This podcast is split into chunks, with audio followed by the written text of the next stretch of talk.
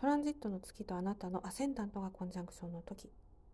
今回からアセンダントですね、まあ、これはキーワード共感力を持って他者と関わるっていうことに尽きると思いますね。ですから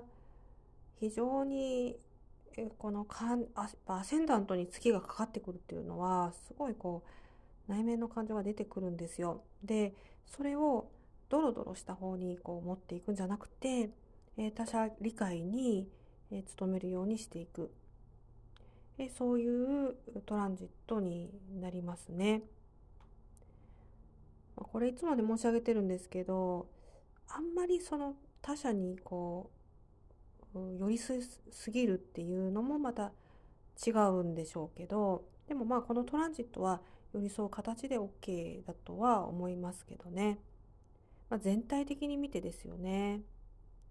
よくこう占いの現場なんかでも、えー、人様に、えー、すごいこうねこう相談があって、えー、いろんなこうアドバイスをこうさせてもらって、え、でもその方のこうレベルっていうかなあるんですよだからいろいろ言ってもやっぱりダメだとかねそういうふうに思われる方だったらそのアドバイス全体が無駄になっちゃうんですよ。うん、で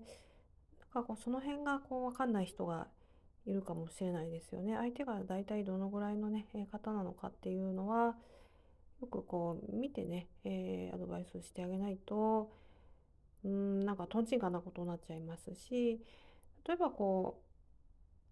うはっきりとね、あのー、出してほしいっていうタイプの方だったら、まあ、こうなりますよってこうきちっとね言って差し上げていいと思うんですけど、まあ、ホロスコープでもこう見て、えー、あんまりそういうふうに言ってしまうとなんかこうずけずけ相手の心に踏み込んでしまう、えそういう、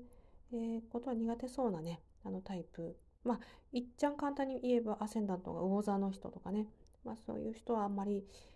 あのビシビシ言わない方がいいと思いますけどそういうのは見極めてね、えー、言ってあげた方がいいと思いますね。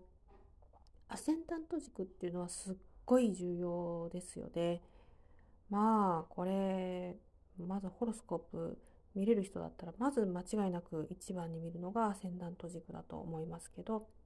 まあ、同時にディセンダント軸も大切なんですけれど、まあ、このアセンダントとこうミッドヘブンのね、えー、織りなす軸っていうのはネイタルでもトランジットでも両方もう思う存分ね、えー、眺めていくと、えー、いろんな考察ができるんじゃないかなというふうに思っています。